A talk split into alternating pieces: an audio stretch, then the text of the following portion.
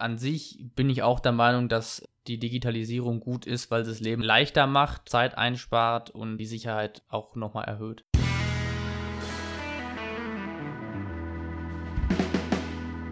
Hallo und herzlich willkommen zu unserer heutigen Folge von Komfortzone. Eine Stunde Podcast mit mir Moritz und natürlich auch wieder mit Tim. Guten Tag. Wir wollen heute mal wieder einen Blick auf einen ganz bestimmten Megatrend werfen und es ist interessant und auch wirklich rein zufällig passiert. Wir haben in Folge 16 den Megatrend Internetkultur angesprochen und wollen heute, 16 Folgen später, mal wieder einen Blick auf einen neuen oder anderen Megatrend werfen, nämlich die Digitalisierung. Und wir wollen da heute ein besonderes Augenmerk auf die Aspekte aus dem Privatbereich legen.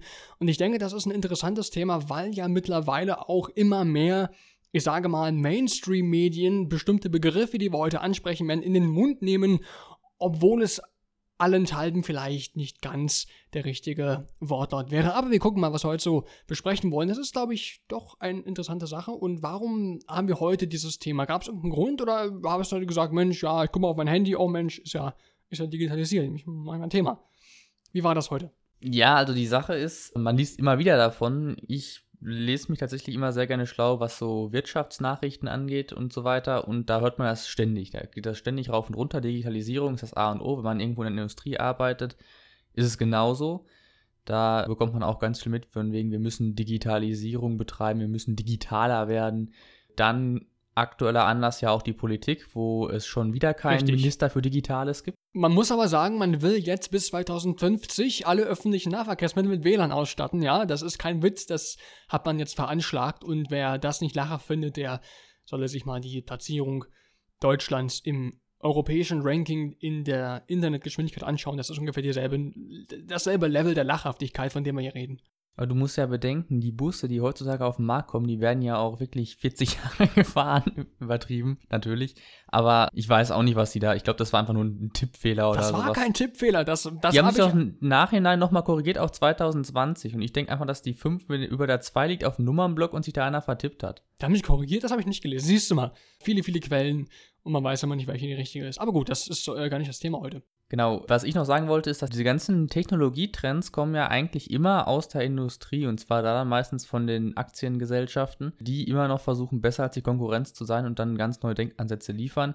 Daraus ist auch die Digitalisierung halt hervorgegangen und das trifft dann im zweiten Schritt erst, sag ich mal, uns Privatmenschen zu Hause, Klar gibt es digitale Produkte oder Produkte, die irgendwie vernetzt arbeiten, dazu kommen wir gleich noch. Aber normalerweise geht solche Technologietrends immer von der Industrie aus und treffen uns dann im Privaten.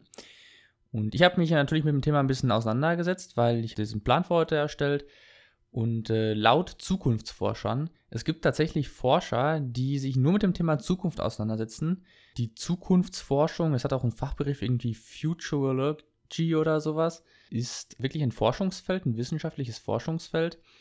Und man hat ja damals gesagt, irgendwie 1950 oder sowas, dass es im Jahr 2017 oder sowas fliegende Autos gibt und, und schlag mich tot. Oder im Jahr 1999 gibt es dann fliegende Autos und ist dann natürlich letztlich alles nicht eingetreten, aber das ist trotzdem ein interessantes Feld, weil wenn man jetzt nicht ganz so weit in die Zukunft rausschaut, sondern nur irgendwie ein, zwei Jahre, dann kann man zumindest mal ein bisschen was abschätzen und das hilft also mir persönlich hilft das immer sehr weiter, weil ich dann weiß, worauf ich mich einstellen kann in Zukunft. Auf jeden Fall, die Digitalisierung ist laut diesen Zukunftsforschern ein sogenannter Megatrend. Ein Megatrend ist praktisch ein Trend, der sich über, ich glaube, mindestens 20 Jahre abzeichnet oder, und der die ganze Gesellschaft verändert. Wir hatten es in Folge 16 schon mal mit der Internetkultur. Es gibt dann halt auch Megatrend Klimaerwärmung, Megatrend, also es gibt ganz viele Megatrends. Das mit der Industrie, Industrie 4.0 wäre jetzt ein industrieseitiger Megatrend. Und wie gesagt, heute wollen wir mal die Digitalisierung ansprechen und da explizit, wie du schon gesagt hast, wie betrifft uns eigentlich die Digitalisierung privat, also zu Hause, in unserem Alltag sozusagen? Jetzt möchte ich dich mal als erstes fragen, was ist denn deiner Meinung nach die private Digitalisierung? Was fällt da alles rein? Es ist ein interessanter Begriff, wenn man mal so drüber nachdenkt. Also im Grunde, ich gehe davon aus, wenn ich jetzt private Digitalisierung lese und wenn ich darüber reden soll, will ich anführen quasi, dass ich mich dabei auf den privaten Mensch beziehe, also auf, auf wirklich nur einen Menschen oder halt in einem Zusammenschluss, weiß ich nicht, Familie, Unternehmen, lassen wir außen vor. Wie gesagt, es geht hier wirklich nur um den, ja, um den privaten Menschen an sich, wie er halt zu Hause agiert und in seiner Freizeit und wenn man, wie gesagt, den, den Job und, und dergleichen außer Acht lassen, da gibt es ja schon, wenn man sich mal die letzten paar Jahre und Jahrzehnte anschaut, bis heute gab es ja Veränderungen, betrifft zum Beispiel Amtswege oder sowas ähnliches. Also da ist auch noch eine Sache, die durchaus noch zur Sprache kommen wird. Die erste Sache, die allerdings auffällt, und das haben wir in Folge 30 angesprochen, sind natürlich die Social Media, die momentan sehr, sehr vorherrschend sind, immer weiter vorherrschend werden und die fast jeder Mensch oder anders, mit denen man sehr viel konfrontiert werden kann, es sei denn, man schottet sich sehr ab. Aber die meisten Menschen, die normal agieren und ich sag mal so ich äh, schätze mal ganz wild, bis vielleicht 50 sind und darunter, die müssten alle schon mal irgendwas mit Social Media am Hut gehabt haben oder zumindest davon gehört haben und wissen, was das ist. Und da hat sich ja auch in den letzten paar Jahren natürlich was getan. Und natürlich gab es das vorher in diesem Modus, wie wir ihn heute haben, gar nicht unbedingt. Es gab dann vielleicht, ich weiß das noch was, äh, es gab dann so Zeitschriften, Annoncen für Brieffreundschaften und sowas. Also das war dann so 2000, weiß ich nicht, 5 oder so oder 6 oder äh, da hatte ich so eine, so eine Kinderzeitschrift. Die guten alten Kettenbriefe. Kannst du dich da Kettenbriefe, ja, das, das war dann vor den Ketten-E-Mails. Äh, ja. Solche Sachen. Also das, das gab es alles mal. Social Media, so wie wir sie kennen als Netzwerke, das haben wir alles, wie gesagt, in Folge 30 ganz genau aufgedröselt. Wenn ihr das also noch ein bisschen mehr hören wollt, dann unbedingt da mal reinhören. Und natürlich ist das auf jeden Fall eine Sache, wo ich sage, das gehört in die private Digitalisierung mit rein, weil es eben, ja, digital online stattfindet und nicht mehr auf einem Papier, nicht mehr auf einem, in einem Kettenbrief und nicht mehr über die Brieffreundschaft mit einem Menschen aus einer Zeitschriftenannonce. Ne, das ist ja sicherlich ähnlich, dass das sich durchaus komplett gewandelt hat und dazugehört. Genau. Was noch ein, also was ein Riesenpunkt dabei ist, ist vor allem dieses, dieses Thema Vernetzung. Ja, Digitalisierung ist alles, was irgendwie mit dem Bildschirm zu tun hat, sage ich mal, mit, mit, wo man entweder drauf rumtippen kann oder wo man irgendwie mit, mit der Maus das bedienen kann. Das zeichnet sich als digital aus und da zählt natürlich dieses Thema, ganze Thema Vernetzen halt sehr stark rein, was auch unser nächster Punkt ist, und zwar die Vernetzung von Haushaltsgeräten und da speziell diese Smart Home Geräte wie die schlaue Fußmatte, die beim, beim Eintritt halt äh, dich wiegt und dir sagt, dass du heute drei Gramm zu viel gegessen hast. Oder eben dieser smarte Spiegel, der dir morgens beim Rasieren schon sagt, wie das Wetter ist und wie der Verkehr zur Arbeit ist. Oder eben das Smartphone zählt natürlich auch irgendwo ein Stück weit rein, wenn man das als Fernbedienung nutzt, um andere Geräte zu steuern. Beispielsweise kann ich mit meinem iPhone halt unseren Verstärker lauter leiser stellen, Spotify drüber hören, das kann ich alles mit meinem iPhone steuern. Dazu später auch nochmal. Und ja, das ist so noch ein Punkt. Geht mir ähnlich. Ich habe jetzt die, also ich habe jetzt keines dieser angepriesenen Smart-Geräte zu Hause, weil äh, ja, hat sich halt nie ergeben und ich wohne ja auch in einem Wohnheim, das heißt, ich kann nur bis zu einem bestimmten Grad die Einrichtung des Ganzen hier bestimmen, ohne dass ich hier Sachen, die mir gar nicht gehören, wegnehme oder so. Das heißt, Aber eine Smart Waschmaschine wäre doch mal was für euch, oder? Mir, mir würde schon eine Waschmaschine reichen, in die ich nicht immer äh, Kleingeld reinwerfen muss und dann immer zur Bank gehen muss, die zwei Kilometer weg ist, um mir Kleingeld zu holen, ist eine andere Sache.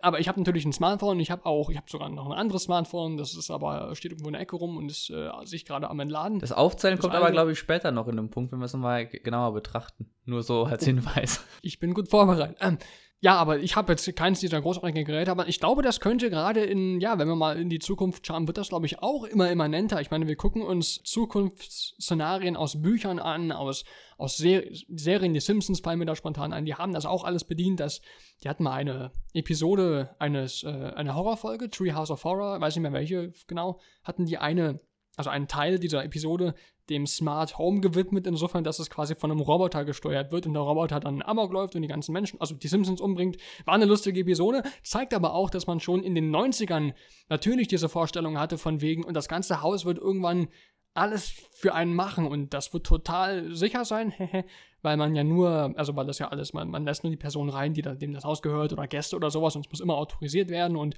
man hat diese ganzen Haushaltsaufgaben nicht mehr, kein, kein Staubsaugen, kein Abwaschen, kein gar nichts. Das macht das Haus alles für einen. Und das hatte man damals schon. Ich weiß nicht, ob es in den nächsten paar Jahren soweit sein wird, aber wenn man mal so längerfristig in die Zukunft schaut, glaube ich, dass das noch ein wichtiger Punkt werden wird. Ja, vor allem, wenn man halt das Geld dann dazu hat, denke ich auch. Natürlich, ja, klar. Was noch ein großer Punkt ist, sind, dass man Dokumente halt nur noch online oder digital irgendwo auf der Festplatte liegen hat, statt im Ordner im Schrank stehen. Das ist auch noch ein großer Punkt, den werden wir auch noch später ansprechen. Und äh, ich habe das mal so ein bisschen unterteilt, die Themen. Einmal in Privat-Privat-Richtung, das heißt, man macht, hat das nur im privaten Bereich und privat, also man selbst hat, geht irgendwie mit einer öffentlichen Institut, einer Behörde oder sowas um. Die Punkte, die ich darunter gefasst habe, die kommen als nächstes. Und äh, da darfst du gerne mal anfangen.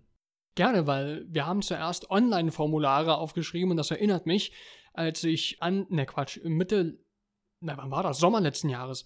Sommer letzten Jahres habe ich BAföG beantragt, weil ich halt damit studieren angefangen habe und leider muss ich sagen, es gibt einige Bundesländer, die haben das komplett digital ausgelegt. Du musst nichts mehr ausdrucken, du kannst dich online einloggen.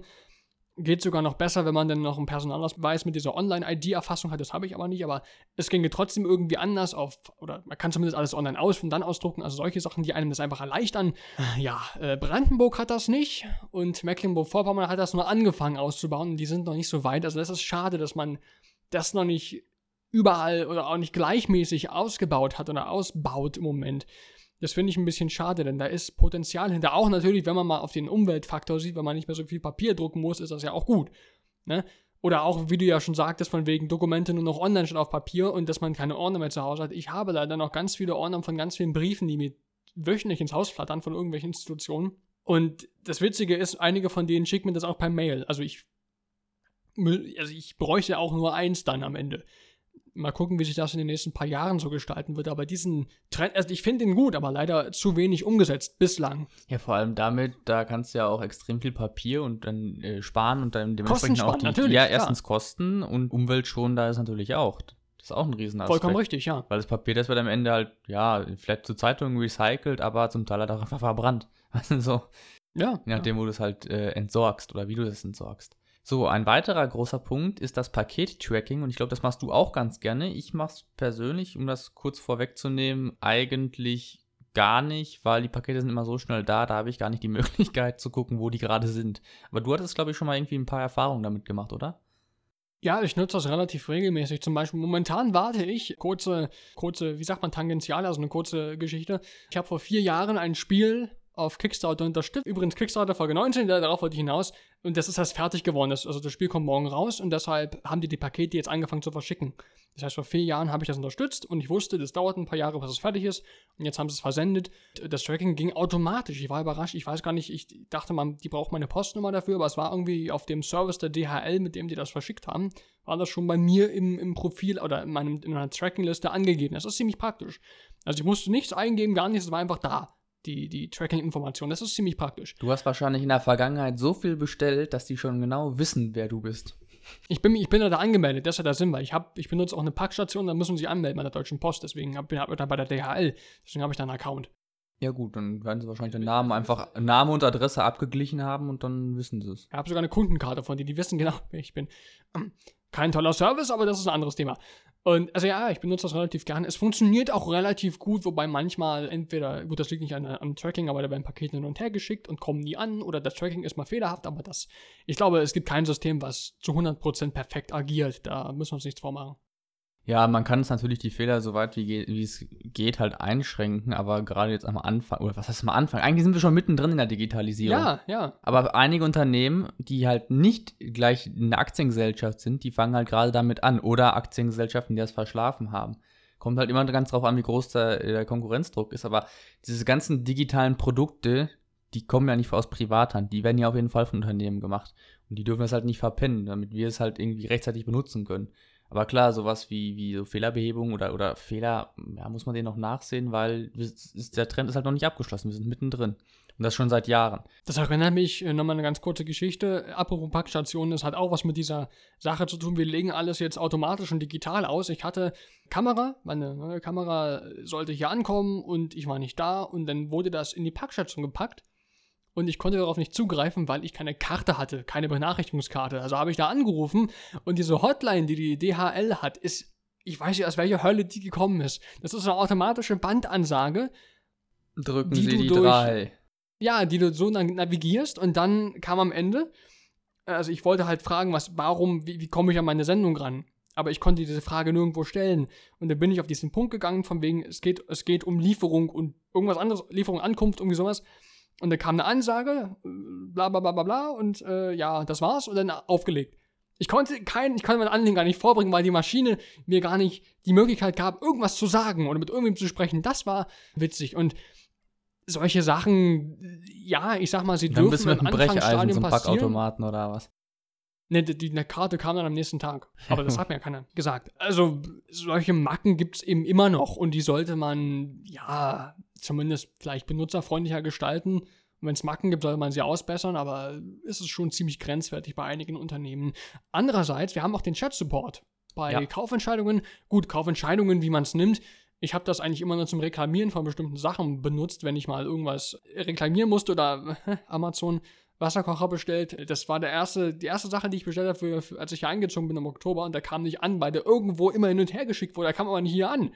Der war mal da, der war irgendwann, war irgendwo in, was weiß ich, Ottendorf, Okrella und dann ist er wieder zurück zum, zum, zum, zum Hauptlager und dann habe ich, Mensch, was ist mit meinem Wasserkocher, wo bleibt denn der?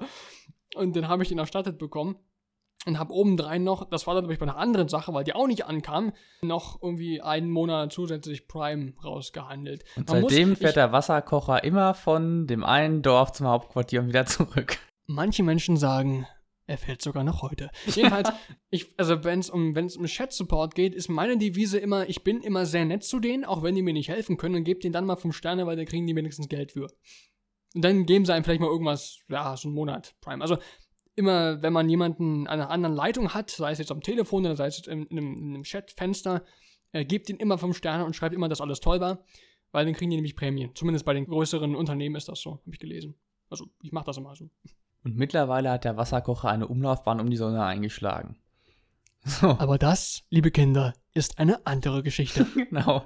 Ich habe tatsächlich noch nicht direkt Erfahrung mit Chat-Support gemacht. Allerdings hatte ich mal eine Vorlesung in meiner Uni und da saß neben mir einer und der hat diese Chat-Funktion während der Vorlesung ausreichend genutzt, um sich ein iPhone X zu kaufen.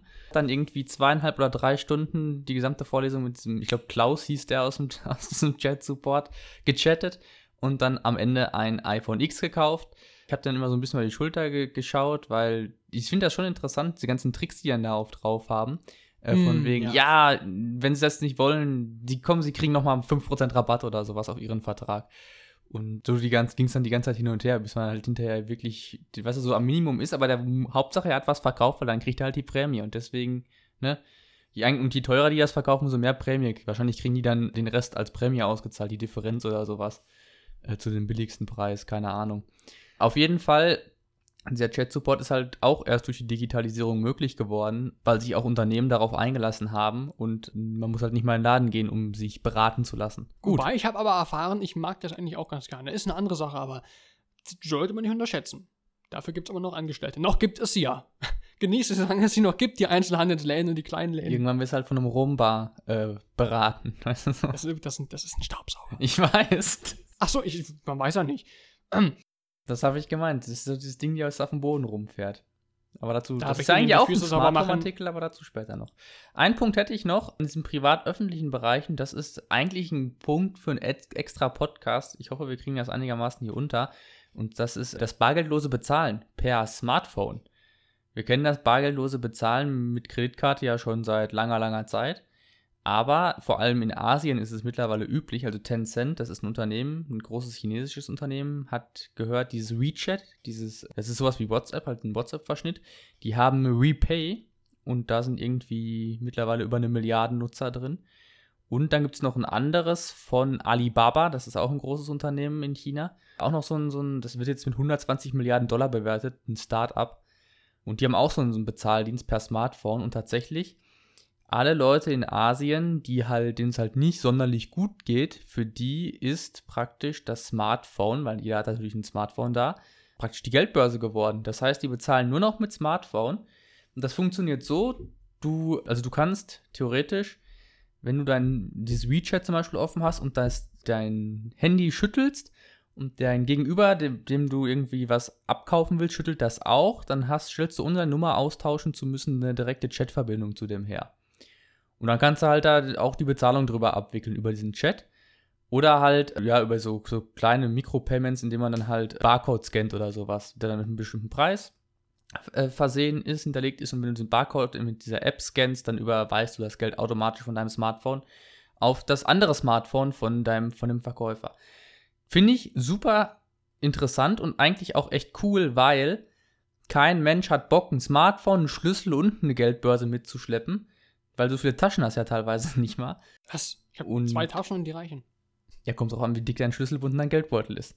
Aber das, ich finde es trotzdem richtig cool, weil überlegt man, du gehst jetzt einkaufen, weiß ich nicht, in Aldi oder sowas und, und gehst an der Kasse, scannst den Barcode von, von, dem, von dem Lesegerät da ab oder von dem Scanner ab und dann hast du es bezahlt, musst noch nicht mal die Kreditkarte rausholen und dann da irgendwie deine Geheimzahl eingeben.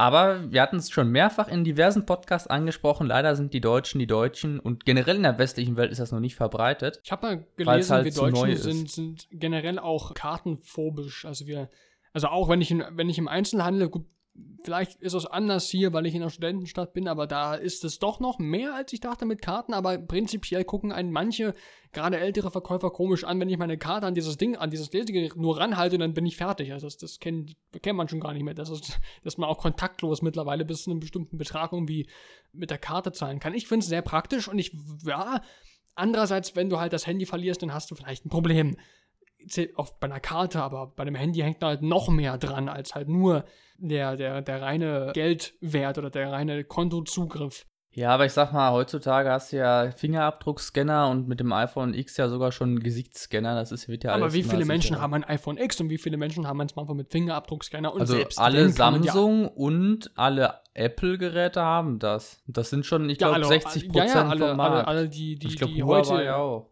die neueren Modelle, ja ist ein, an, anderes Thema. Ja, aber ich finde das, find das ein bisschen riskant. Wenn man, wenn man alles in einem Gerät vereint und dieses Gerät dann irgendwie abhanden kommt, dann ist das eine ziemlich große Lücke, vor allem wenn man keine Backups macht. Also jetzt nicht nur auf Kontozugriff begriffen, sondern wenn man generell für seine Daten keine Backups macht. Und der Mensch macht sowas meistens nicht, weil er faul ist. Ich mache auch selten Backups oder für irgendwas. Das gestehe ich einmal, da bin ich kein Mensch, der das, der, der die Lust zum Beispiel, wobei ich habe das bei einigen Sachen automatisiert. Also, nee. Wenn es aber um Geld geht, also um mein Geld und um, meinen Kontozugriff, dann wäre ich nochmal eine Ecke vorsichtiger, man weiß ja nicht. Gut, dazu kommen wir aber gleich auch nochmal genauer in einem Extrapunkt. Soll so. ich mal den Ablauf lesen? Hm. Jetzt haben wir noch einen Punkt, und zwar dieser permanente Prozess, den ich eben schon angesprochen habe. Und zwar, für mich hat die Digitalisierung eigentlich damit begonnen, dass, also mit dem Öffnen praktisch der, des Internets für die Öffentlichkeit. Weißt du, wo jeder ins Internet rein konnte und sich vernetzen konnte. Da hat für mich das angefangen. Siehst du das ähnlich oder gibt es für dich einen anderen Zeitpunkt? Hm. Ich meine, vielleicht kann man das so sehen. Andererseits, wenn man wirklich, wenn du sagst, dass alles digital ist, was auf einem Bildschirm stattfindet und was man in irgendeiner Art und Weise auf einem Monitor bedienen kann, äh, ja, analog ist es ja jedenfalls nicht. Da hat so. aber die Digitalisierung vielleicht in der Industrie schon viel eher angefangen als jetzt im öffentlichen oder privaten Sektor. Ja, ja, klar. Naja, aber das muss ja nicht unbedingt mit dem Internet angefangen haben. Zum ja, wann ist das Internet geöffnet? So 1990 rum? Und wann gab es die ersten Heimcomputer auch so zu der jetzt, Zeit? Naja, aber Fernseher und so, weiß nicht, da wurde ja quasi die Unterhaltung, die man früher in, jetzt ganz, noch ein bisschen eher früher, Theater, Broadway und, und was weiß ich, war ja dann auch nicht mehr vor Ort war er auch in, diesem, in dieser Kiste drin. Ja, aber ich glaube, das ist tatsächlich so ein Schritt, weiß nicht, für mich ist halt dieser, dieser Punkt, dass du dich vernetzen kannst mit anderen, dass du dich darüber austauschen kannst, dass du Sachen da halt hinterlegen kannst, die du oder Wissen hinterlegen kannst, managen kannst. Fernsehen ist für mich eine Unterhaltungsform. Und ich, ja. Ja, aber diese reine Technik, die Unterhaltung hat ja quasi auch diesen Weg begann von ich gehe irgendwo hin und schaue mir was an, bis ich habe dieses Gerät zu Hause und brauche nicht mehr irgendwo hingehen. Das ist ja auch eine Art der Digitalisierung, nur in einem anderen Sektor. Also man kann, das ist Definitionssache, wie man das auslegen möchte. Wenn wir über Digitalisierung in dieser Folge sprechen, dann gehe ich mit dir mit und sage, ja, man kann das so sehen, seitdem das Internet öffentlich oder der breiten Masse zugänglich gemacht wurde und die Technik soweit war, dann kann man schon von dem Anfang der ganzen Digitalisierung reden. Und wo sie enden wird, das weiß ja keiner. Ja, weil, weil was definitiv Quatsch ist, ist, dass halt äh, die Digitalisierung 1930 schon angefangen hat. Weißt du, wo, wo dann der erste Fernseher äh, aufgestellt wurde. Das wäre dann halt, ja, das wäre halt ein bisschen zu weit gefasst. Aber an sich gab es in bestimmten Sektoren das halt schon früher, dass halt diese ganze Sache über die, ja, doch ja, schon. im Wesentlichen hat es halt ähm, im öffentlichen Bereich oder im, im, im ja, staatlichen Bereich ja mit dem Militär angefangen, als sie dann da angefangen haben, über Satelliten zu, miteinander zu kommunizieren. Das war ja schon in, weiß ich nicht, 60er Jahren oder sowas, aber wenn wir jetzt direkt vom privaten Bereich sprechen, dann, dann sehe ich tatsächlich eher einen Punkt in den 1990er Jahren. So. Ja, das macht auf jeden Fall mehr Sinn, klar, aber ich wollte nur sagen, dass, es, dass man das auch anders sehen kann. Ja, klar, also für, damit die Digitalisierung anfangen konnte, sind ja auf jeden Fall Voraussetzungen nötig gewesen. Da zählt das Fernsehen mit Sicherheit auch zu, weil die Technologie halt davon zum Teil gekommen ist. Ja. Gut. Dann kommen wir mal zum ersten großen Aspekt. Und zwar das papierlose Arbeiten. Das ist für alle, die sich ein bisschen mit, mit ja, so Wirtschaft und Industrie ein bisschen auseinandersetzen, auf jeden Fall schon ein Begriff. Das papierlose Büro wird von vielen Unternehmen versucht zu erreichen, weil dann können halt musst du erstens Dokumente nicht mehr ewig lang in irgendwelchen großen Lagerhallen äh, noch äh, aufbewahren, sondern kannst es halt kompakt irgendwo hinterlegen. Dann hat jeder Zugriff halt auf dieses Dokument über ein Netzwerk und ja, das kann halt auch nicht irgendwie verloren gehen, so einfach oder da kann nicht ein Kaffeefleck drauf sein oder sonstige Sachen. Und das papierlose Arbeiten ist für mich auch tatsächlich ein Aspekt für zu Hause, weil jeder von uns hat Akten rumstehen und diese Akten kommen meistens per Post, selten druckt man sie mal aus und deswegen gleich auch die erste Frage. Glaubst du, und das ist eigentlich eine relativ komplexe Frage, die kann man mit Sicherheit auch nochmal in ein anderes Thema mit einbeziehen oder ausweiten, aber glaubst du, dass die Post in Zukunft überflüssig sein wird, wenn es nur noch Papier oder wenn nur noch papierlos gearbeitet wird?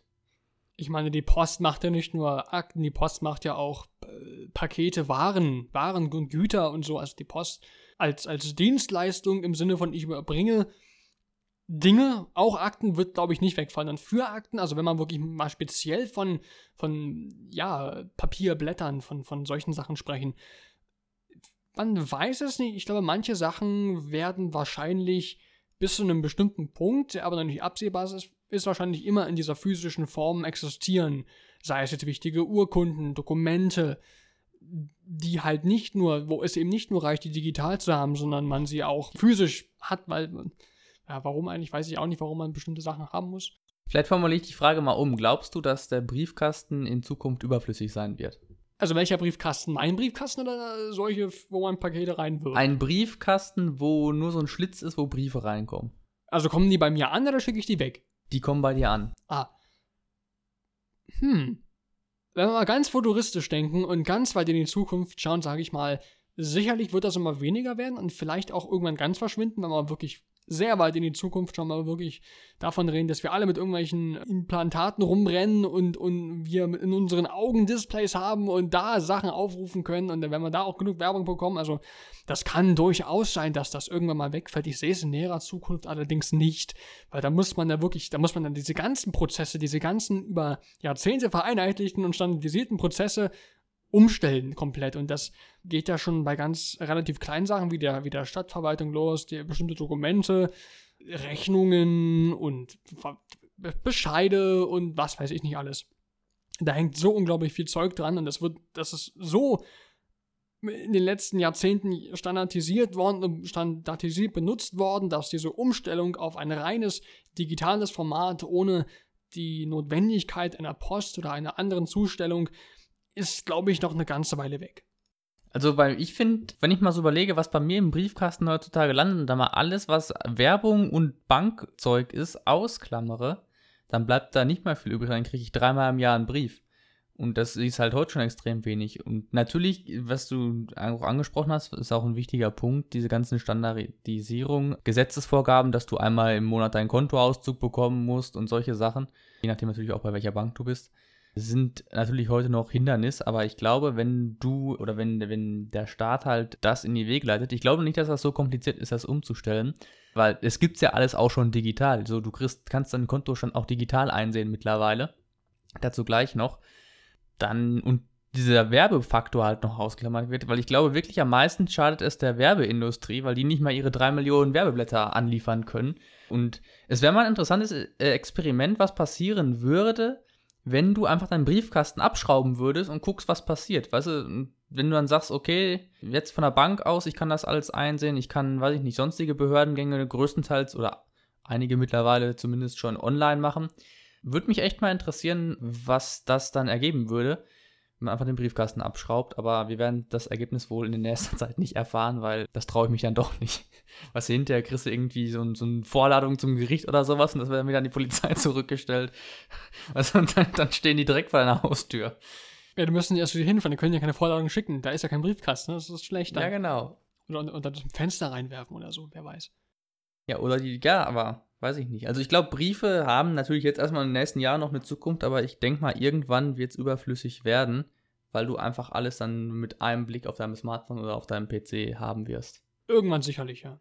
Wenn die Werbelobby nicht mehr existiert. Aber das wird, glaube ich, Ja, nie passieren. Das, das, das wird nie passieren.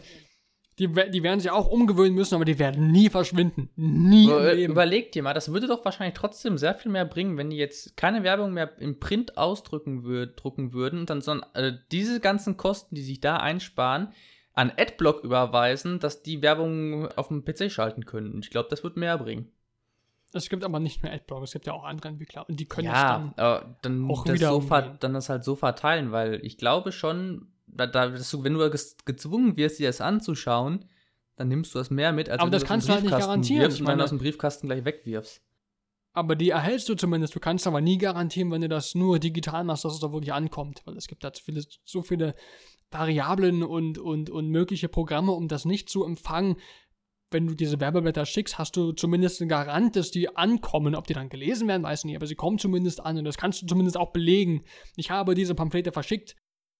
Ja, gut, das stimmt. Und wir haben natürlich noch den Rentnerfaktor. Da wird das digital Werbung schalten sowieso ein bisschen schwierig. Ein bisschen. Gut, nächster Punkt ist, dass sämtliche Dokumente in Zukunft digital gespeichert werden. Und eine Frage, die mir da eingefallen ist, es gibt ja diese Diskussion um den digitalen Reisepass. Und das ist dann ja einfach nur so ein Reisepass, den du halt in elektronischer Form hast und dann bei der Einreise in ein anderes Land halt einfach nur so auf so einem Bildschirm klatscht. Das funktioniert mit dem, mit dem normalen Reisepass heutzutage ja auch schon in vielen Ländern.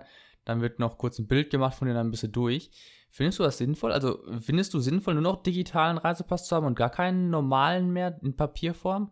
Was heißt Papierform, also diese, dieses Büchlein oder was? Ja, genau. Tja, hm, hm. Ich meine, man, man, also, wa- was hat man dann als Ausweismöglichkeit? Was, was, wie funktioniert denn dieses Digital übers Handy oder? wie Ja, zum Beispiel. Hm, ja, weiß ich nicht. Ich meine, sicherlich als Backup eine interessante Option. Ich würde aber, glaube ich, immer noch den, den normalen bevorzugen. Ist einfach eine persönliche Ich glaube Präferenz. tatsächlich, dass das vor allem halt Fälschungen vorbeugt, sage ich mal, weil oder, oder Leute, die ihren Reise, ihre Reisedokumente zerstören, um woanders irgendwie nicht abgeschoben werden zu können. Ist ja auch ein großes Thema. Und ich glaube, wenn du da wirklich einen digitalen Reisepass hast, den die einfach nicht zerschneiden können oder verbrennen können, dann ist das, glaube ich, schon äh, sinnvoll. Also verloren gehen kann er dann zumindest nicht mehr, weißt du? Oder auch wenn du den irgendwie, dass er dir geklaut wird, aus der Tasche geklaut wird oder sowas. Ja, das ist richtig. Also man hat dadurch auch viele, viele Vorteile, ja. Aber ja, ja, klar. Ich würde aber, glaube ich, immer, wenn ich die Wahl hätte, diesen, diesen, dieses Büchlein nehmen, einfach, weiß ich nicht, ist auch Man kriegt halt einen Präferenz. Stempel da rein, weißt du? Wenn du irgendwo anders bist, in einem anderen Land, dann kriegst du Ich halt habe den keinen Stempel bekommen, als ich in Irland war. Ich war enttäuscht. du in der EU Vielleicht, weil ich den, weil ich den auch nicht warst. brauchte. In der EU kriegst Ähm, du ja, keinen. eben. Das ist schade. Aber gut. Ich finde es als, als Backup oder als Zweitoption oder ja, als Option finde ich es interessant. Mal gucken, ob es sowas in den nächsten paar Jahren, ob es sowas eingeführt wird. Mal gucken. Deiner Meinung nach sinnvoll, welche Dokumente sollten noch in Papierform vorhanden sein? Noch andere? Ist dir noch irgendwie was? Fällt dir noch irgendwas ein? Also was ich zum Beispiel immer noch sinnvoll finde, sind so Besitzurkunden oder sowas. Oder generell Urkunden.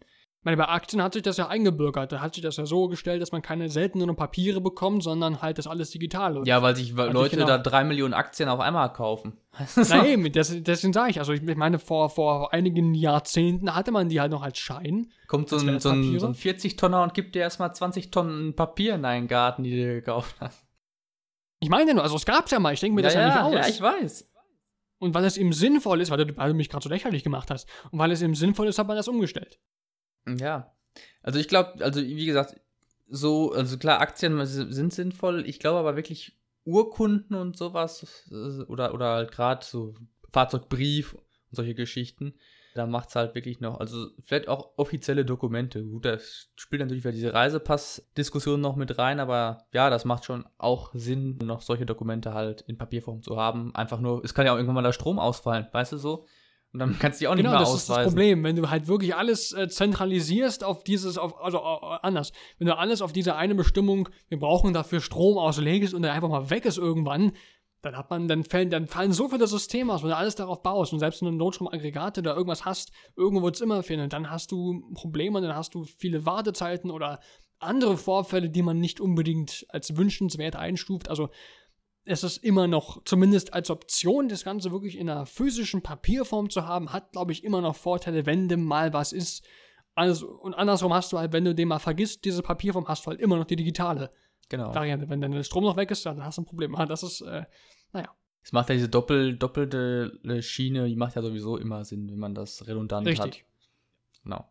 Gut, dann. Was auch noch interessant, Moment, mir fällt gerade noch ein, ein Pluspunkt für die digitale Sache ist, dass keine Wartezeiten mehr auf Dokumente.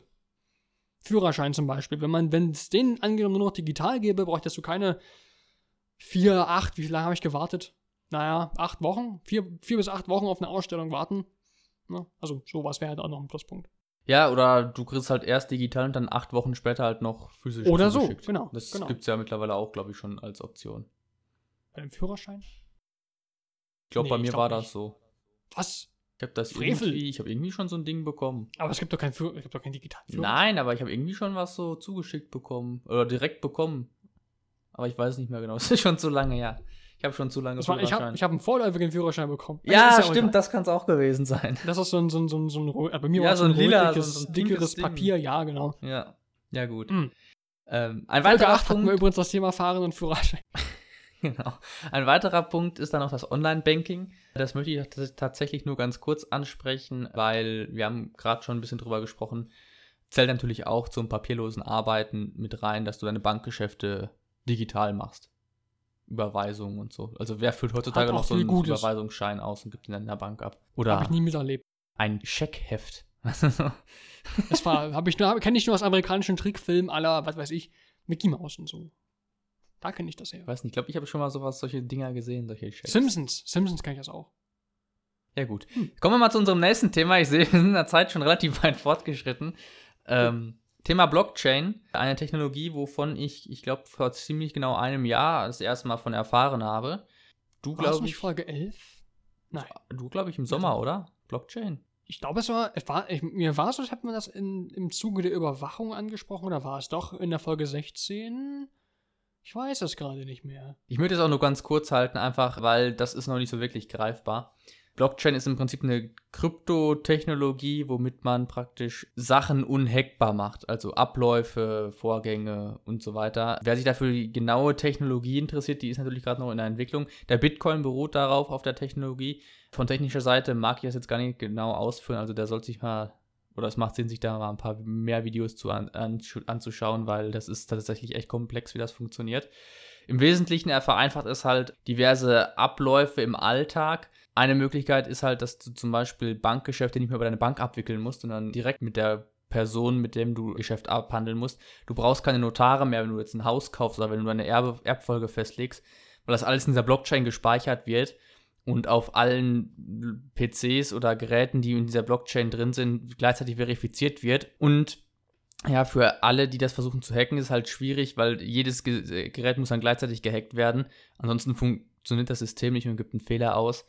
Und äh, ein Beispiel wäre jetzt zum Beispiel noch, dass alle Handwerkerrechnungen in der Blockchain gespeichert werden, die so in einem, so einem Haus, in, seinem, in dem Lebensverlauf von dem Haus halt so anfallen. Und wenn du dann irgendwann das Haus kaufst, hast du praktisch Einsicht auf alle Reparaturen, die jemals an diesem Haus durchgeführt wurden. Und kannst halt genau sehen, ob da irgendwo gemurkst wurde oder nicht. Das ist so, so ein typisches Beispiel. Aber Banken werden, glaube ich, in Zukunft tatsächlich relativ überflüssig, wenn sich diese Technologie durchsetzt. Aktuell, also Na, da haben die Banken noch ein Wort mitzureden, glaube ich. Ja, die haben natürlich noch andere Geschäfte. So, aber weißt du, diese ganzen Zinsen, die die halt darauf nehmen, ähm, dass du irgendwie Bankgeschäfte abwickelst, das fällt halt alles weg, weil es halt direkt mit der Zinsen. Kontaktperson. Das erinnert mich an die Auflösung meines Sparbuchs. Ich habe 3 Cent bekommen. 3 Cent Zinsen. Über weiß ich wie viele Jahre. 3 Cent. Ja. Ja, also da kam, war ein da guter kam mich die Deal. Bank mal kreuzweise. Das war ein guter Deal. Total. Wenn du auch nur einen Euro da eingelagert hast. Das waren doch mehrere hundert Euro, die da drin waren. Was weiß ich, wie das, wie das ging. Ja, Keine keine Ahnung. Na, jedenfalls, wer sich mal ein bisschen mehr über die Blockchain informieren möchte, es gibt da ein tolles Video von Wired, also W-I-R-I-D. YouTube, das ist so ein Magazin, gibt es auch schon viele, viele Jahre lang. Und die haben so ein Format, da erklären die ein bestimmtes Konzept in fünf verschiedenen Niveaustufen, angefangen bei, bei Kleinkind, Middle School, High School, College und Experte oder irgendwie sowas. Und da ist wirklich für jedes Verständnislevel was dabei. Und da wird erklärt, wie diese, was eine Blockchain ist und wie das funktioniert. Auf dem Expertenlevel habe ich kein was mehr verstanden dann. Da war auch zu viel. Aber das ist zumindest ein netter Einstieg in die ganze Sache, wenn das interessiert. Genau. Was halt wichtig ist, dass man Blockchain nicht mit Bitcoin verwechselt, weil der Bitcoin, da wird ja so ein bisschen den Teufel an die Wand gemalt. Und ich glaube, da haben natürlich auch die Banken ein bisschen was mitzutun, weil die wollen das natürlich auf alle Fälle verhindern, weil sonst bricht denen ja das Geschäft weg. Das ist gerade aktuell so ein bisschen der Kampf und äh, der Bitcoin, der schwankt gerade relativ viel und wird da, deswegen wieder so ein bisschen der Teufel an die Wand gemalt. Blockchain ist nur die Technologie, die dahinter liegt. Äh, die kann Richtig. noch was ganz anderes außer Währung. Und die Währung, der Bitcoin, der wird auf jeden Fall nicht mal irgendwann den Euro ablösen oder sowas. Das ist Quatsch, weil das ist dann alles viel zu zeitaufwendig von der, von der Verifizierung über, über äh, die anderen PCs oder über alle PCs die in einem Netzwerk drin sind. Aber Blockchain wird, glaube ich, wenn das sich durchsetzt, könnte das so das Internet 2 sein, was dann wirklich uns in einigen Jahren komplett von A bis Z äh, betreffen wird. Und womit, womit wir auch täglich arbeiten werden. Das wäre interessant. Eine andere Sache, die uns vielleicht auch in einigen Jahrzehnten nur noch begegnet, und das haben wir schon mal angesprochen, das sind Haushaltsgeräte, die ja in die Kategorie Smart Home fallen. Smart Home, wie gesagt, das sind, naja, wie man, wie der Name schon sagt, das sind Geräte, die halt bis zu einem bestimmten, bis zu einem bestimmten Grad mit künstlicher Intelligenz agieren oder und im Verschluss oder im, im Zusammenschluss mit den eigenen Geräten, mit dem eigenen Smartphone, mit den Tablets und bestimmt auch PCs und ähnlichem stehen und dass man viele Geräte halt auch von weiter weg steuern kann oder es gab da mal eine Werbung vor einigen Jahren, das Konzept gibt es also schon ein paar Jahre länger, dass man quasi von dem Weg, also man kommt von Arbeit, man ist auf dem Weg nach Hause und kann quasi schon auf dem Weg, was weiß ich, im Winter die Heizung anmachen im Wohnzimmer oder äh, weiß ich nicht, solche Sachen. Oder dem Paketboten die Garage aufmachen, dass das Paket da reinlegt, während man auf der Arbeit ist. Also solche Sachen wird es auf jeden Fall in Zukunft noch, noch mehr geben. Genau, und da, wir hatten vorhin schon mal angefangen, ist die erste Frage, welche Smartphone-Produkte, äh, Smartphone, genau, Smart Home-Produkte wir besitzen und warum. Magst du ganz kurz anfangen? Du hast ja schon erwähnt oder angedeutet, dass du nicht so viel hast an Geräten. Ich habe ein Smartphone und ein Tablet und das war's. Also, und selbst die fand ich mal diese klassische Definition von Smart Home, also wirklich was Smart Home angeht und was es da momentan gibt. Es gibt ja Glühbirnen und ja, was gibt es sonst noch außer Glühbirnen? Ich weiß das gar nicht. Lautsprecher gibt es noch. Für die Haustür. Also, ja. Smart Lautsprecher, also das habe ich aber kann ich alles, habe ich alles nicht, deswegen, also da bin ich raus bei der Kategorie. Ja, du hast äh, eigentlich nur diese Steuergeräte und die auch nur so halt, ja. weil vieles ist ja natürlich auch damit noch nicht kompatibel. Da muss mal irgendwie ein einheitlicher Standard festgelegt werden, dass man irgendwie über eine Sache halt komplett alles steuern kann. Egal von welcher Marke das ist. Ne? Wir kennen das ja mittlerweile alle. Du kannst mit Amazon-Geräten nur äh, Amazon, also Produkte regeln oder einstellen, die Amazon vorgibt und mit iPhone oder mit Apple-Produkten kannst du nur Apple-nahe Produkte regulieren und einstellen. Das ist ja so ein bisschen dieser Zwang, wenn du einmal was von dieser einen Marke hast, dann musst du alles von dieser Marke kaufen, damit es äh, auch alle Funktionen hat. Ich merke das zum Beispiel ganz stark, weil ich habe Amazon Alexa oder Amazon Echo mit Alexa, diesem Sprachassistenzen. Das ist ja oder soll irgendwann mal auch eine sozusagen die Zentrale in deinem Haus sein, womit du die ganzen Smart Home Geräte steuerst und höre gerne Podcasts, ich höre gerne Musik und Hörspiele. Aktuell auf Spotify, aber Podcasts gibt es halt nicht so viele. Und wenn ich dann auf iTunes Podcasts hören will, dann funktioniert Alexa damit nicht. Das heißt, ich kann dann nicht über iTunes auf Amazon, auf Alexa den Podcast hören. Was natürlich mich sehr ärgert, weil dadurch wird das halt, halt alles noch sehr viel, sehr viel angenehmer werden, halt sich damit auseinanderzusetzen und beschäftigen. Was Amazon Alexa genau kann, da kurz der Verweis auf Episode 26, da haben wir über Amazon gesprochen und da haben wir auch ein bisschen länger über Alexa gesprochen. Wie viele Folgen wir heute verlinken, ist unglaublich. Ja, also Digitalisierung umschließt das so schon ziemlich gut. Äh, auf jeden Fall, was besitze ich noch? Ja, wir haben, ich habe im Wohnzimmer steht ein, so ein Smart TV, aber den benutze ich irgendwie nie. Und ist auch nicht deiner. Ja, ist nicht meiner, aber natürlich, ich schaue drauf, aber diese ganzen Funktionen, die werden auch generell nicht benutzt, die das, weißt du, so dieses 3D und diese komische Internetzugang, du kannst ja auch YouTube darüber schauen und schlag mich tot. Das wird einfach nicht benutzt in diesem Haushalt. So. Äh, das wollte ich damit sagen. Und ansonsten so, ich habe mal überlegt, mir diese Lampen zu kaufen, weil ich finde das schon cool, wenn ich meiner Uhr, weil ich habe so, so so eine Apple Watch, wenn ich meiner Uhr sage halt, die soll das Licht lila machen und nur 30% hält, das ist halt schon cool, du, wenn du nach Hause kommst und dann geht die ganze Wohnung lila und 30% an. Und vor zehn Jahren hätten dich alle mit großen Augen angeschaut, wenn du gesagt hättest, ich sage meiner Uhr, solle das Licht auf 30% und lila machen. Hätten alle gedacht, du wärst verrückt. Bis aufs Mark. Aber heute geht das. Weißt du, das ist seltsam. In welcher, in welcher Welt leben wir eigentlich? Also ich kann ja sogar mit meiner, wenn ich meiner Uhr sage, ich soll das Auto öffnen, dann kann ich sogar die Türen entriegeln und halt mein Auto aufmachen. Das geht auch mittlerweile. Weißt du, so, das ist schon so krass, wie das vernetzt. Zeigt ja eigentlich noch Zeit an oder was machst du? Benutzt die auch noch als ja, Uhr nebenbei? Ich könnte leider nicht meine Zeit sagen, meine Uhr macht gerade ein Software-Update. so. Geil. Äh, meine Uhr ist leer, der Akku ist leer von meiner Uhr. Früchte der Digitalisierung, hello. genau. So. Ähm, auf jeden Fall, diese Lampen sind halt noch extrem teuer. Es gibt ja dieses, wer ist, wie ist das, Samsung Hu oder ist das, ist das von Samsung? Hue. Samsung Hue. Das ist von Samsung, oder? Nicht, dass ich jetzt irgendwas ja, verwechsel. Das ist von Samsung, richtig. Genau, das sind ja diese Lampen und, oder diese generell unter der Marke laufen ja ganz viele Smart Home Artikel. Aber diese Lampen, da kostet eine 150 Euro. Und da ja, denke ich mir halt auch, weißt ne? du, wenn du dann deine Wohnung damit ausrüstet, sagen wir mal, in jedem Zimmer hast du mindestens eine Lampe davon, dann bist du ja gleich schon bei 1000 Euro dabei. Das heißt ja auch, du richtest dein Haus damit aus, denn dafür hast du ja noch Geld, eine Wohnung.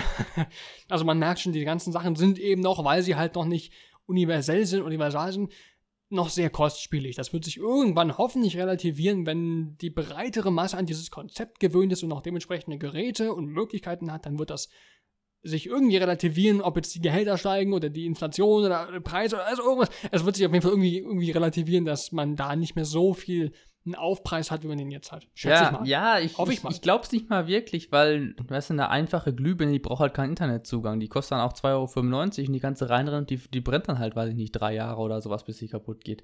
Aber weißt du, diese Smart, äh, Smart-Lampen, wie nennt man das? Smart, Smart, keine Ahnung, wie, wie, der, wie man diesen Begriff nennt. Die brauchen ja noch Internetzugang und müssen sich irgendwie vernetzen und brauchen dann ja auch noch eine Software. Ey, oh. Wir leben im Jahr 2018, deine Lampe braucht eine, Soft eine Software. Eine Meine Objektive von der Kamera haben auch, ein, haben auch eine Softwareversion, also das ist, das ist alles möglich. Ich erinnere mich, mein Vater hatte mal für einige Monate seine Blitze an meinem PC geupdatet. Foto, Fotoblitze. So ein, so, ein, so ein ganzer Klopper und dann einfach rangestöpselt und, und Software drauf gespielt. Das ist war seltsam. Das ist Weil man muss deine Blitze updaten, ja, sowas, sowas ist alles ja, möglich. Ich warte schon ab, bis du dein Brötchen updaten musst, bevor du das essen kannst. Matt, jetzt zu 20% geladen. Nee, Matt, jetzt mit Käsegeschmack. Weiter im Text. Genau. Aber das ist halt wirklich auch noch so ein Punkt. Ich glaube, die Lampen, die werden schon billiger, aber die werden niemals 2,95 Euro kosten. Ich schätze naja, mal, die werden ja, sich so auf, auf 30 bis 50 Euro einpegeln ja, pro Glühbirne. Ja, ja. Und jetzt wird halt noch versucht, möglichst viel Gewinn rauszuschlagen. Aber es ist trotzdem ein guter Ansatz, weil ich finde solche technischen Spielereien halt echt cool. Genauso wie ich gerne so für die Haustür halt so einen Fingerabdruck oder Augenscanner hätte, dass ich halt keinen Schlüssel mehr mitnehmen muss. Weil wenn du den vergisst, äh, was ja ab und an mal tatsächlich vorkommen kann, dann guckst erstmal schon am Pfeifen, dann guckst du da halt einfach in diesen Scanner rein, dann geht deine Tür auf. Das hat halt auch was. und ich habe auf die Tür geguckt und sie ging nicht auf. das, das, das war ein Defizit von der Tür. Ja, diese ganzen technischen Spielereien, die erleichtern das Leben natürlich schon irgendwo. Ja, kann man so stehen lassen. Aber die Frage wäre noch interessant, was wünschen wir uns noch für die Zukunft? Also genau, dieser, dieser Scanner wäre noch interessant. Ich meine, es gibt es ja schon für Hochsicherheitseinrichtungen und geheime Labore gibt es ja schon Retina, also wie heißt das?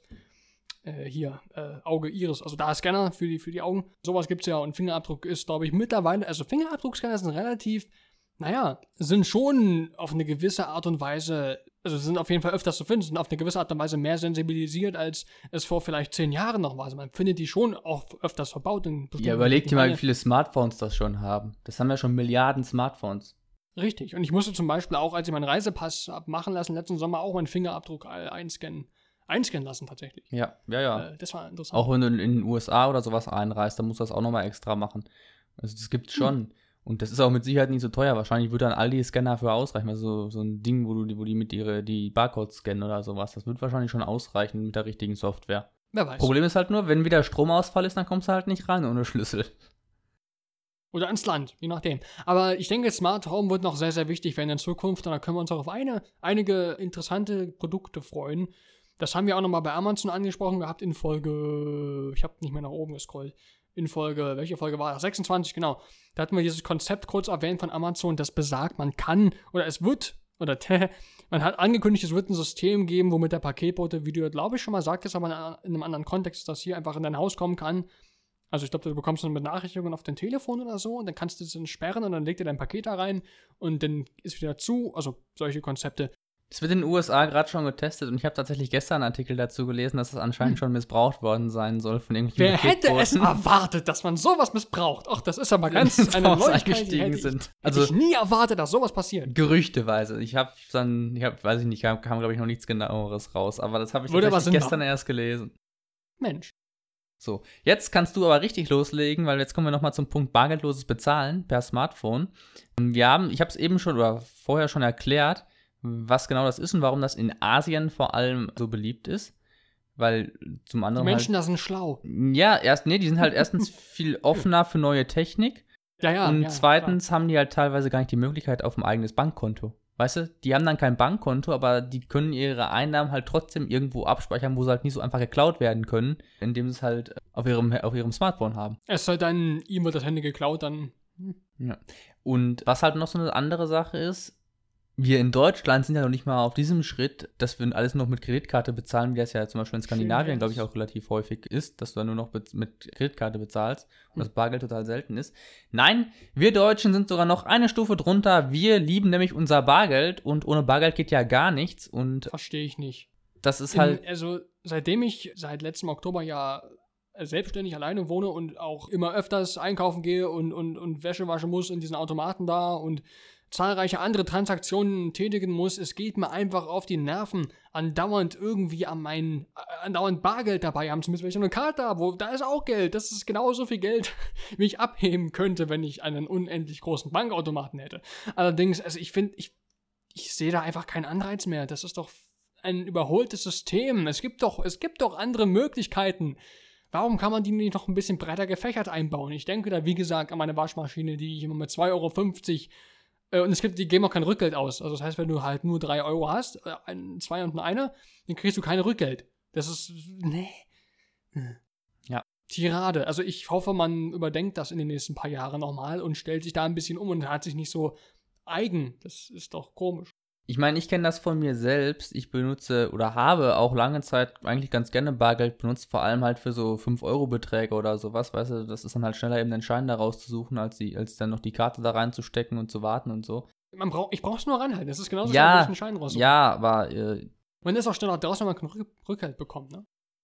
Ja, da, mhm. ja, kommt halt, kommt mhm. halt drauf an. Viele Automaten haben das halt noch nicht. Ich weiß, Aldi hat es hier auf jeden Fall, aber andere Supermärkte, die haben das zum Teil noch nicht.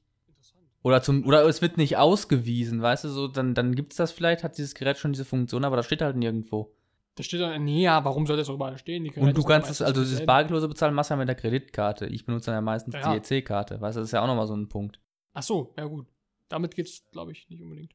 Ja, weiß nee, ich nicht, kann also, auch sein. Ja, und du musst halt die aktuelle Kreditkarte haben. Also ich weiß, meine, ich habe irgendwann mal eine neue bekommen, die kann das, aber meine EC-Karte könnte das, glaube ich, noch nicht. So, das sind halt diese Punkte. Und, aber wir haben ja vor einigen Episoden auch mal drüber gesprochen. Ich glaube, das muss auch so, weiß ich nicht, irgendwann Anfang des Herbst, letzten Herbstes gewesen sein. Und seitdem bezahle ich tatsächlich öfters mit Karte, als ich es davor gemacht habe. Weil ne, in dieser Argumentation, da sind, bin ich ja selbst sogar, glaube ich, auf den Schluss gekommen, dass es eigentlich keinen Sinn macht, Bargeld zu benutzen. Und seitdem benutze ich halt Bargeld weniger häufig, sondern bezahle eigentlich immer mehr mit Karte, was natürlich, also was das Leben natürlich nochmal irgendwie einfacher macht. Und du schleppst nicht ständig das Münzgeld mit rum, musst das irgendwo entsorgen. Das Tolle ist auch, mir ist aufgefallen, ich hatte mal eine Woche lang kein Bargeld, also wirklich gar nicht. Also ich hatte ein paar Cent, aber die habe ich in meiner, äh, habe ich in meiner Kleingeldbox, wo ich immer die ganzen 1 bis 15 Stücke reinmache. Und ich hatte wirklich kein einziges Stückchen Bargeld mit und ich habe halt mit Karte eingekauft, so wie ich das halt immer gemacht habe. Aber mir ist aufgefallen, man gibt halt diese, also man, man hat dann keine kleineren Transaktionen, wie ich äh, gehe mal zum Bäcker und hole mal was zu essen oder einen Kaffee oder das ja, hat man, halt, also man, man ich, spart ich Geld. Halt, ja, aber du kannst halt beim Bäcker auch nicht mit Karte zahlen, oder? Nee, das ist ja der Punkt. Der Punkt ist ja, wenn man, also mir geht das so, wenn ich Geld dabei habe, dann denke ich mir, hm, ja, so eigentlich kannst du ja mal, aber wenn du kein Geld hast, kannst du da nicht hingehen. Das ist fertig. Also, ja, aber hungern kannst du ja auch nicht. nee, also natürlich, also es ging ja, das ist mehr darum, okay, koche ich jetzt was oder gehe ich da hin? Oder ich bin jetzt auf dem Nachhauseweg, esse ich was zum Abend, was ich jetzt gekauft habe, oder esse ich das morgen? solche Sachen. Ja, aber da sind wir Deutschen tatsächlich echt weit hinterher, weil in den USA, da kannst du ja mittlerweile schon äh, Beats-Kopfhörer am Automaten kaufen und dann auch mit Karte bezahlen. Weißt du, da kannst du wahrscheinlich auch so einen Kredit Kapitalismus! an. Kannst du wahrscheinlich sogar einen Kredit an, der, an dem Automaten aufnehmen. das ist ziemlich traurig. Ja, und in Deutschland ist es halt wirklich echt nur rückständig. Aber es passiert ja auch im digitalen Bereich, passiert ja auch einfach nichts. So, wir haben es am Anfang angesprochen, Was? es gibt ja immer noch keinen Minister für Digitales. Wird es auch nie geben und meine Meinung ist immer noch, solange es keinen eigenständiges Minister, sagen wir Minister, Ministerium. Ministerium dafür gibt und das immer ein Anhängsel von Verkehr und Infrastruktur bleibt, werden wir auch nicht vorwärts kommen, weil sich keine Sau dafür einsetzt. Ja. Aber alle, alle schreien rum, aber keiner macht was in der Politik. So ist es eben. Ich hätte noch einen Punkt zum Thema bargeldloses Bezahlen und zwar hat Amazon doch jetzt neulich, oder ich glaube vorletzte Woche oder so, seinen neuen Supermarkt aufgemacht in Seattle, um das richtig auszusprechen. Folge 26 übrigens. Genau, also wie oft wollte er auf die, auch auf diese Folge verweisen. Amazon ist eben immanent, also es ist ja wirklich so, dass Amazon, also Folge 26 ist Amazon, die haben eben wirklich viel damit zu tun und sind eben auch Vorreiter, gerade wenn es darum geht, das Ganze in die anfassbare Welt zu schaffen. Wie ja eben, da wolltest du ja gerade drauf zu sprechen kommen, den Supermarkt. In Seattle heißt das. Genau, und das funktioniert mittlerweile auch einwandfrei, ist natürlich nur erstmal für Mitarbeiter zugänglich. Du nimmst dann praktisch eine App, scannst einen Barcode, wenn du reingehst, und dann wirst du praktisch von drei Millionen Kameras, die da in dem Laden hängen, hm. beobachtet, was du aus dem Regal ziehst. Und sobald du rausgehst, wird das dann von deinem Amazon, über, über, über Amazon halt abgebucht von deinem Konto. Amazon Payments halt. Und äh, das soll wohl ziemlich gut funktionieren. Wird natürlich wieder eine Menge Jobs einspannen, aber ich glaube, also ich weiß nicht, ob das so gut ist, dann da drei Millionen Kameras überall aufzuhängen. Ich glaube, das macht mehr Sinn, wenn du irgendwie so Bewegung oder wenn du so Sensoren hast, was da gerade rausgenommen wird aus dem Regal. Oder was es auch gibt, wenn die Verpackung halt irgendwie so, weiß ich nicht, so, ein, so einen kleinen Chip hat und dann du dann einmal durch so ein, weißt du, wie wenn du im Supermarkt bist oder, oder nee, in, in, in einem Kleidungsgeschäft oder sowas und dann, wenn du rausgehst, hast du ja immer auch diese, diese Detektoren, ob da jetzt irgendwas geklaut wird wenn dann das so praktisch umfunktioniert wird, dass du, wenn jede Verpackung halt so einen Chip hat, du gehst da durch und alles, was in deinem Einkaufswagen drin ist, wird automatisch gescannt. Und, und dann läufst du mit 20 Chips in der Tasche, Mikrochips nach Hause und wirst andauernd überwacht. Das ist dann die Furcht der Menschen. Nee, das hat da, das soll dann nur eine Reichweite von, weiß ich nicht, einen Meter nach links und rechts haben, diese, diese Sendereichweite von den Chips, weißt du? Das und das sagt dann Amazon und dann am Ende ist das dann doch ganz anders. Ja, also, aber die Verpackung, die schmeißt ja weg, das wäre dann viel zu teuer, so teure Chips zu produzieren. Aber ich glaube, es wäre billiger, ja. überall einfach nur, weißt du, so eine, so eine Signatur, die halt irgendwie ein schwaches Signal auf einen Meter oder auf zwei Meter Entfernung aussendet, an jede Verpackung dran zu machen, als diverse Kamera-Equipment an die Decke aufzuhängen. Und ich glaube, du würdest weniger über, dich weniger überwacht fühlen, wenn das so wäre, als wenn das jetzt irgendwie mit Kameras wäre. Allerdings, was machst du wieder mit, mit Obst oder sowas, was halt nicht verpackt ist? Das ist natürlich wieder.